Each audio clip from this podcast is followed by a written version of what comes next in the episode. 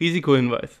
Auch wenn ihr euch bei uns unglaublich gut aufgehoben fühlt, sind die hier behandelten Themen keine Anlageberatung. Manchmal schießen wir ein bisschen locker aus der Hüfte, aber natürlich sind diese Angaben ohne Gewähr und wir haften hier für gar nichts.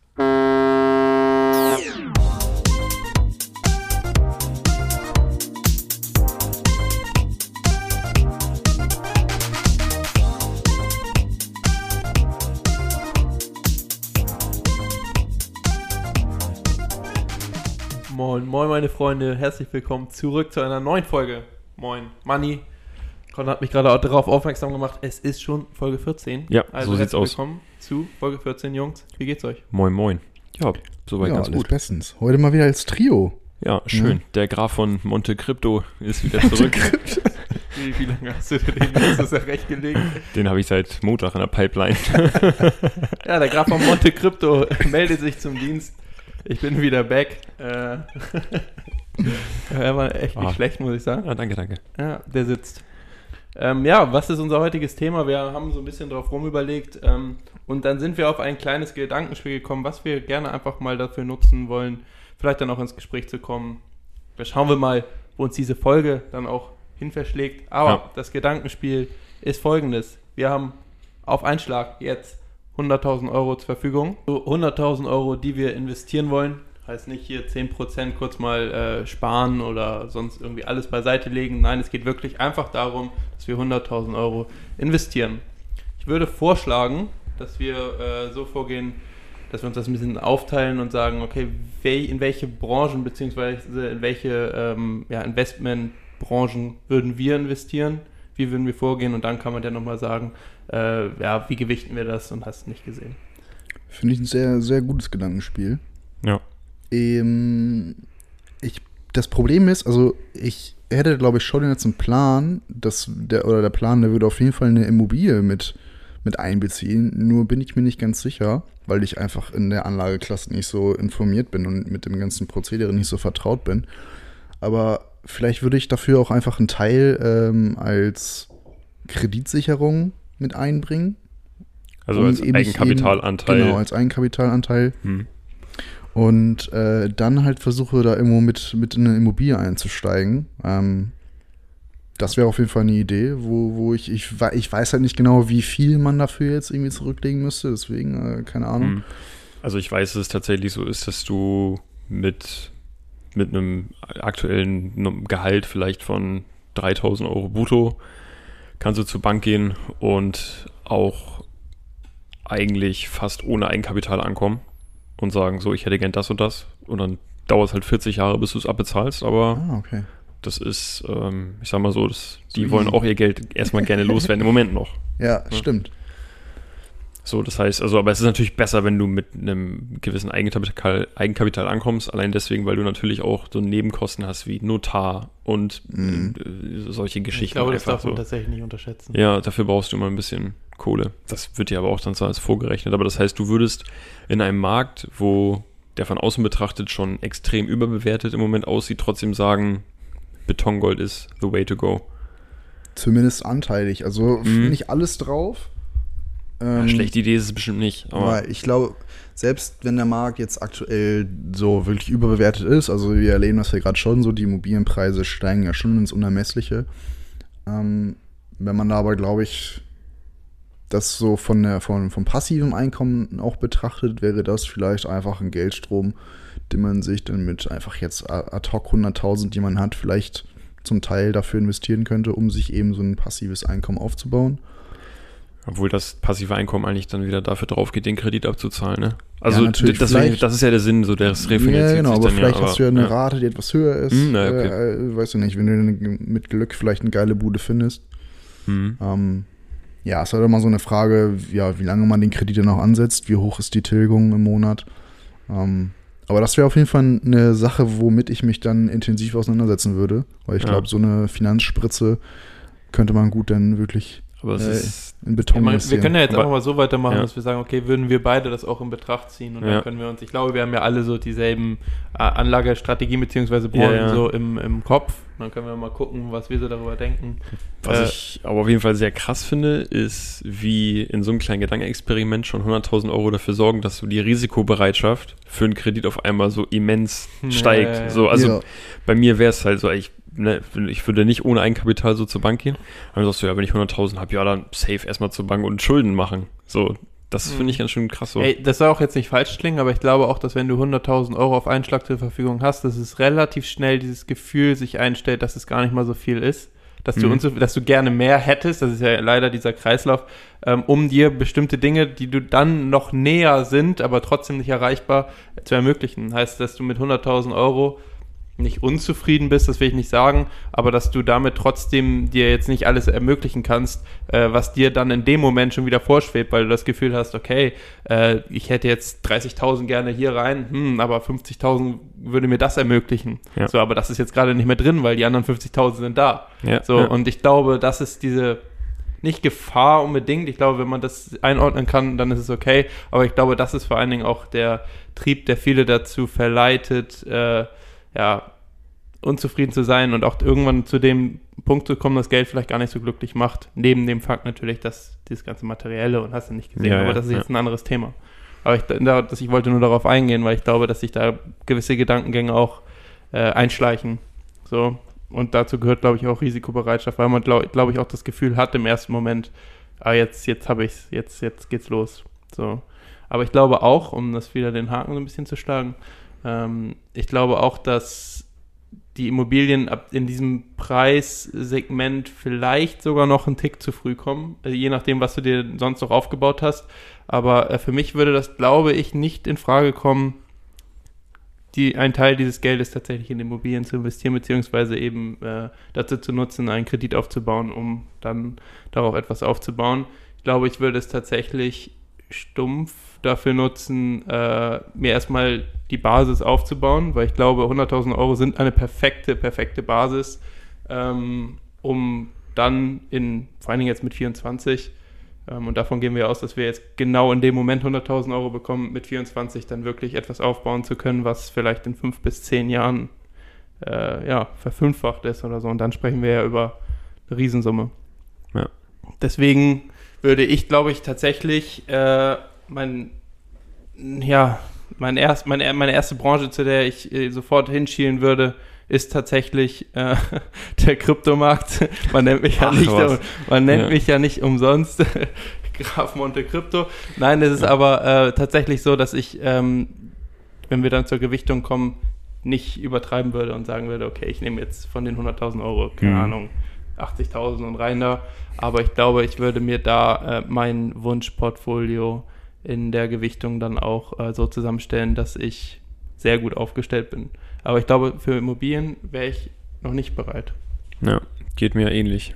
So muss ich auch sagen. Dafür sind die, die 100.000 ja, vielleicht, vielleicht nicht genug. Ich weiß es nicht. Ähm, ist natürlich auch ein krasses Gedankenbeispiel so, ne? Ich glaube, ich würde, ich würde auch gucken, dass ich es eben so aufteile, dass ich, weil, weil jetzt sind wir ja an einem Punkt, ähm, in, wenn wir um, über unsere privaten Portfolios und über unsere privaten Situationen gesprochen haben, ging es ja immer darum, Vermögensaufbau vor Vermögenssicherung, weil wir gesagt haben, so wir müssen erstmal ein bisschen mehr Risiko eingehen vielleicht, um uns was aufzubauen, gerade am Anfang.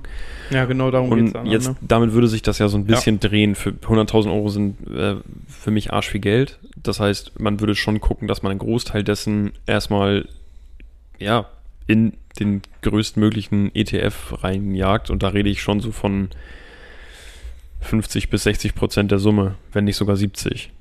Und wenn ich dann drüber nachdenke, wo ich auch ein paar Folgen vorher drüber geschnackt habe, dass ich schon Spaß daran habe, mir, mich mit Aktien zu beschäftigen, mir die auszusuchen, aber mir dann so ein bisschen der, das, der Cash fehlt, um mir Einzeltitel auszusuchen und die wirklich in einem vernünftigen Umfang zu kaufen. Ne, wir reden hier über Renat, Bena, äh, Reate, Reate, Beate Sanders 30.000 Euro. Dann könnte man ja genau diese Summe nehmen, sich 30 Einzeltitel aussuchen und wirklich gucken, ähm, ja, kauft man sich da mal ein bisschen ein. Dann wäre nichts mehr für den Kryptomarkt übrig. Ähm, da würde ich aber, ja, wie du Alex auch schon gesagt hast, ja, doch den einen oder anderen Euro auf jeden Fall auch nochmal bereit reinstecken.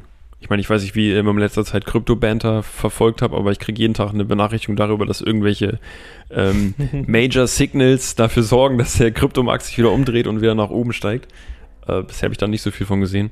Aber ja, ich, ich, ich, glaube, da ist sowieso grundsätzlich das äh, Phänomen, dass viele YouTuber, viele äh, Leute, die in den Medien, da sozialen Medien unterwegs sind, auf diesem, in diesem Themenbereich, äh, natürlich ihre Zuschauer dadurch gewinnen, wenn es läuft und wenn sie gute Nachrichten publizieren. Deswegen, da sollte man dann wirklich vorsichtig sein. Aber ich glaube auch, dass es bei mir in Anführungszeichen relativ langweilig ablaufen würde, mhm. äh, dass ich diese 100.000 Euro eben genauso investieren würde, wie ich es jetzt gerade, oh, das war ein Voice Crack, jetzt gerade tun würde.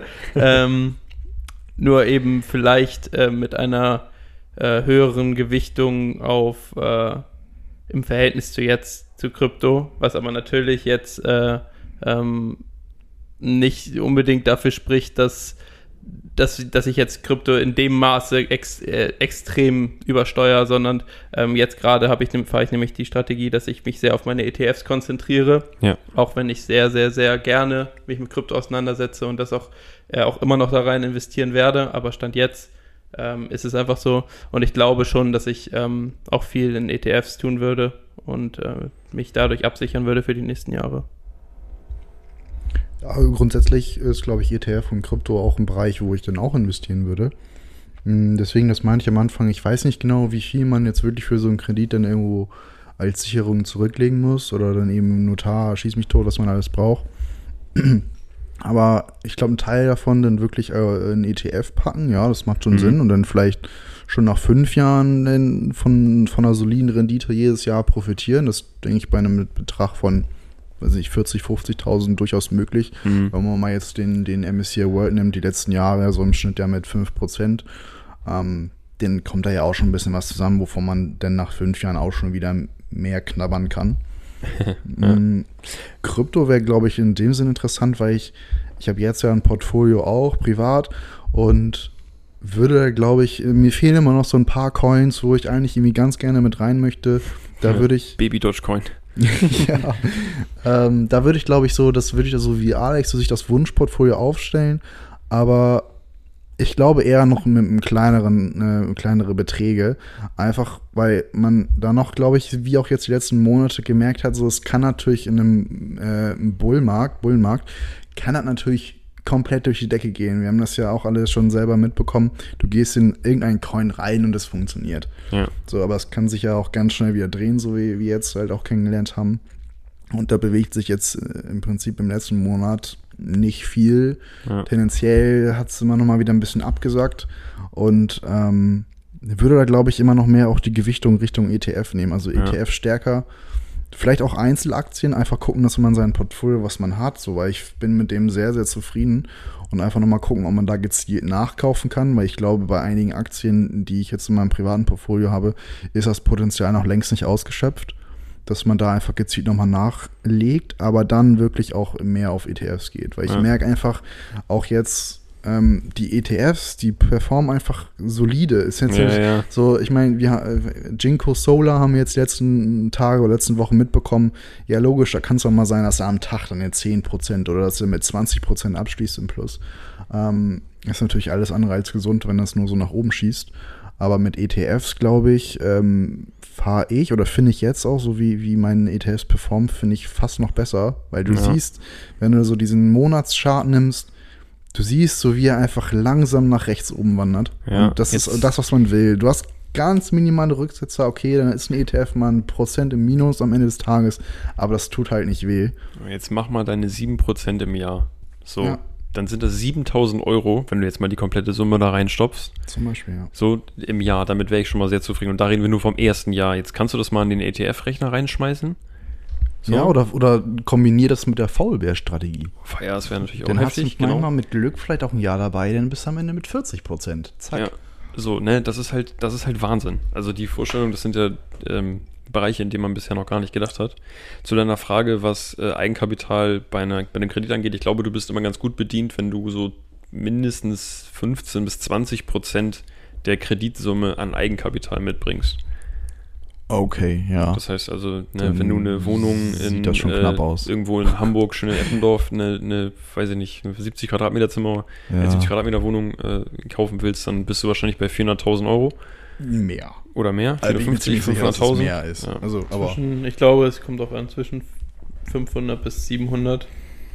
Auf jeden Fall. Ja, und davon Äh, 20 Prozent. ja, Kannst du mitbringen dann. gut, dann würde ich sagen, sind Ja. die 100.000 weg. Ja, also für, ich weiß ja nicht, kann- kannst auch eine kleinere Wohnung nehmen, wenn du sie eh vermieten möchtest. So. Aber das ist halt so, das sagt man so. Meine, du musst es nicht, aber du bist damit auf jeden Fall, Ja. wärst du gut aufgefgestellt. Oder ein du Haus bauen im alten Land. Ehe, ehe dieses, äh, deine Aussage jetzt noch so komplett äh, weg, wegfliegt, ähm, ich möchte einmal kurz darauf eingehen, weil du meintest, es bewegt sich immer schön nach rechts oben.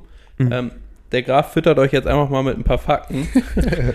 es, Den Titel ist wird einfach tatsächlich- beibehalten. Es ist tatsächlich so, der Bitcoin ist die letzten, in den letzten zehn Jahre, in den letzten zehn Jahren, alle zwei Jahre hat, hat er sich verzehnfacht. Heißt, ist wirklich 10x gegangen. Ja? Das Mhm. ist, un, also es ist Mhm. unfassbar, das gab es auch noch nie Ja. äh, in irgendeiner Anlageklasse, in irgendeiner Technologie. Ähm, und genau das sind diese Wege, weil das ist meistens der Fehler. Ähm, ich gehe schon wieder in so einen Verteidigungsmodus, was, äh, was Krypto angeht, aber es ist tatsächlich so, es ist der Fehler, äh, den meines Erachtens viele machen, wenn sie auf den Kryptomarkt gucken, ähm, weil das eben so kurzlebig ist, dass viele immer sagen so, oh, es geht hoch, es geht runter, Achterbahnfahrt, man kann, kann da gar nicht hinterherkommen mit seinen Gefühlen und Emotionen an, an der Börse oder am Kryptomarkt. Ähm, es ist aber tatsächlich so, wenn du in diesem Zeitraum wirklich mal rauszoomst, komplett, dann geht's steil nach oben, also wirklich steil nach rechts oben. Und wenn man dann mal überlegt, wir reden bei ETFs, ich bin ein Riesen-Fan, habe ich schon tausendmal gesagt, und ich würde, glaube ich, auch mehr als die Hälfte meines, meines äh, zur Verfügung stehenden Guthabens, dann ungefähr 60, 70.000, glaube ich, wirklich in, einfach stumpf in ähm, ETFs, MSCI World oder Emerging Markets tun. Ja. In dieser klassischen 70-30-Aufteilung. ähm, dann, dann reden wir trotzdem, würde ich sagen, jährlich von 8, da sagen wir sogar 6 bis 10 Prozent. Dazwischen bewegt es sich ja meistens so im Schnitt.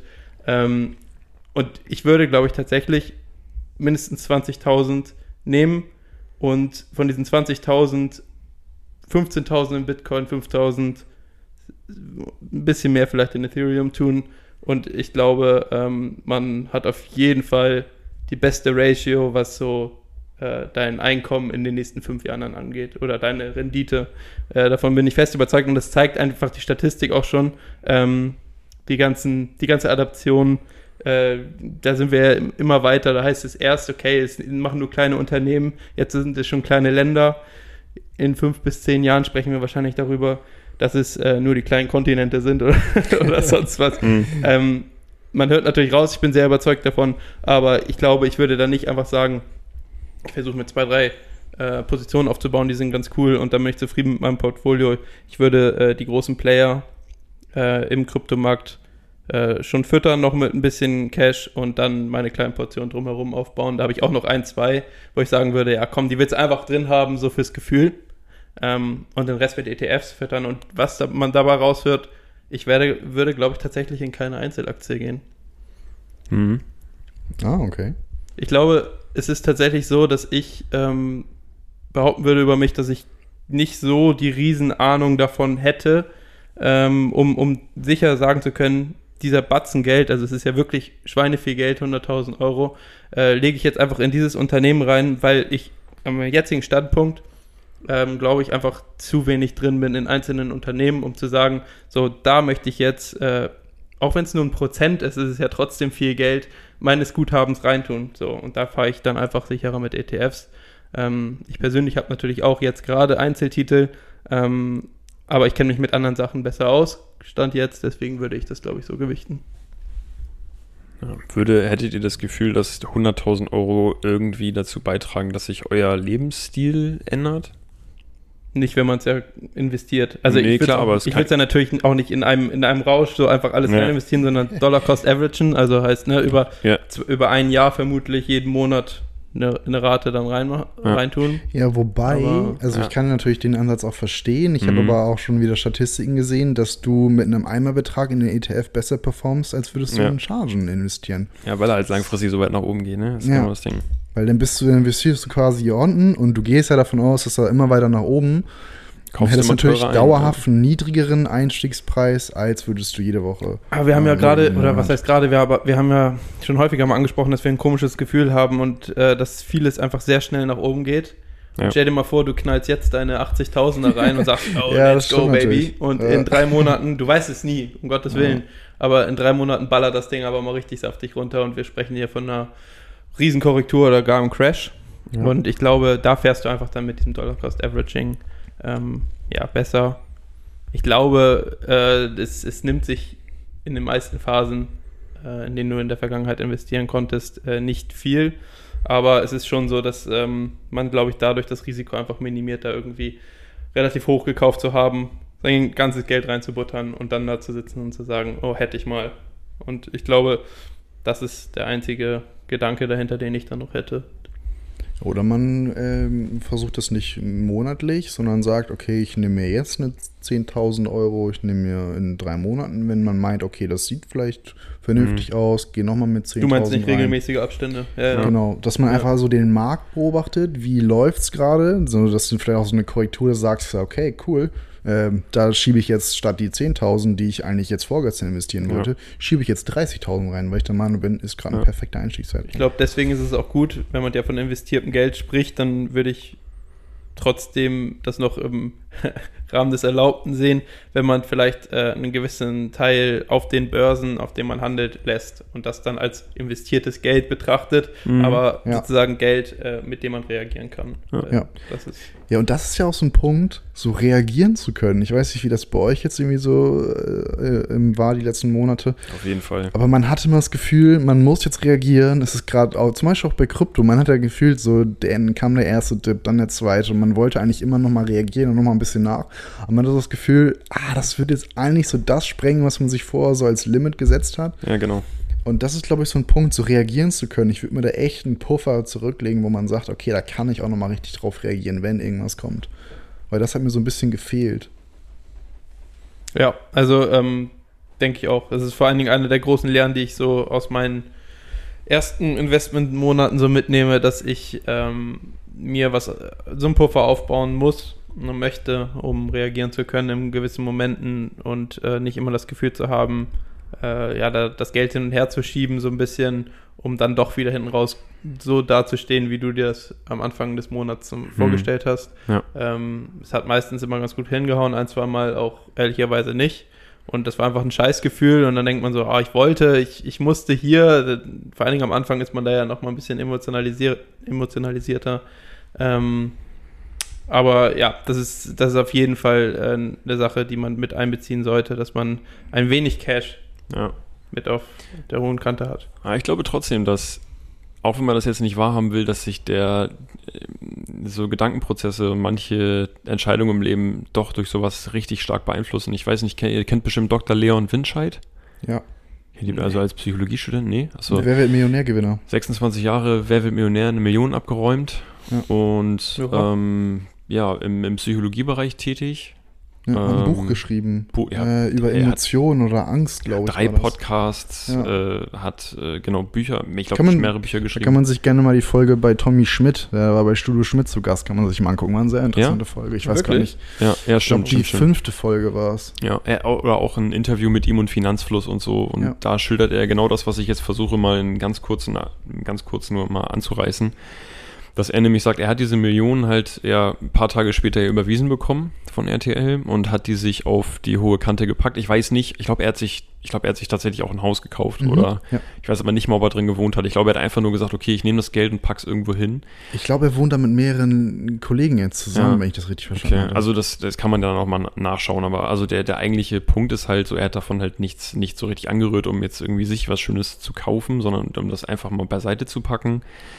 Und es hat aber dafür gesorgt, dass er das Leben, was er von dann fühlt hat, er komplett frei entscheiden konnte. Und natürlich kannst du dir auch mal ein, zwei, drei Monate leisten, um erstmal in Ruhe ein Buch zu schreiben, weil du nicht, nicht 40 Stunden arbeiten gehen musst.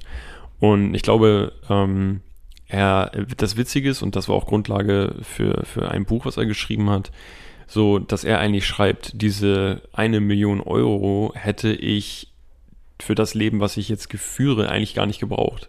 Es war ein rein psychologischer Trick, um Ah. sich das jetzt zu trauen, das, das so Ja. zu leben. Und das Mhm. versucht er halt auch zu kommunizieren. Das finde ich mega geil, das finde ich richtig spannend. Ähm, und ich glaube, dass bei uns, in unseren Verhältnissen, 100.000 Euro für ein ähnliches Sicherheitsgefühl sorgen würden. Ja. Und wo man sagt, okay, wenn ich in meinem Job nicht zufrieden bin, dann kündige ich nicht jetzt, sondern äh, kündige ich nicht in drei Monaten oder erst, wenn ich was Neues gefunden habe, sondern jetzt. Ja. So und mache vielleicht erstmal was, wo ich mich irgendwie erfüllt fühle und so. Und das ist ein Aspekt, den man, glaube ich, nicht unterschätzen darf. Und da kam mir gerade eben äh, ein ähnlicher Gedankengang. Ähm, nicht 100, also 100.000 investieren, aber vielleicht in sein eigenes Business. Vielleicht auch sagen, okay, ich traue mich jetzt mit diesem Geld, mein, meinen Job hinzuschmeißen. Oder Hm. von mir aus auch erstmal weitermachen, wenn der Job nicht komplett scheiße ist so und, und Ja. irgendwie noch eine Einkunftsquelle haben. Aber dann nebenbei halt mit, diese, mit dieser Absicherung sein eigenes Business aufbauen. Ja, ist ein guter Punkt. Das war so eine Idee, weil dafür sind, glaube ich, denn 100.000 ist ein richtig gutes Ja, Startkapital. Zumal Perfekt. wir ja auch noch jung sind. Ja. Heißt, man hat da jetzt nicht so riesig was zu verlieren. Also Ja. man kann Ja. dann mit dem Geld, was einem ja in dem Moment ja quasi nicht gehört, sondern das Genau. nutzt man dann, weil es liegt ja auf einmal auf dem Tisch. Ja. und man hat es oder es ist auf einmal auf dem Konto.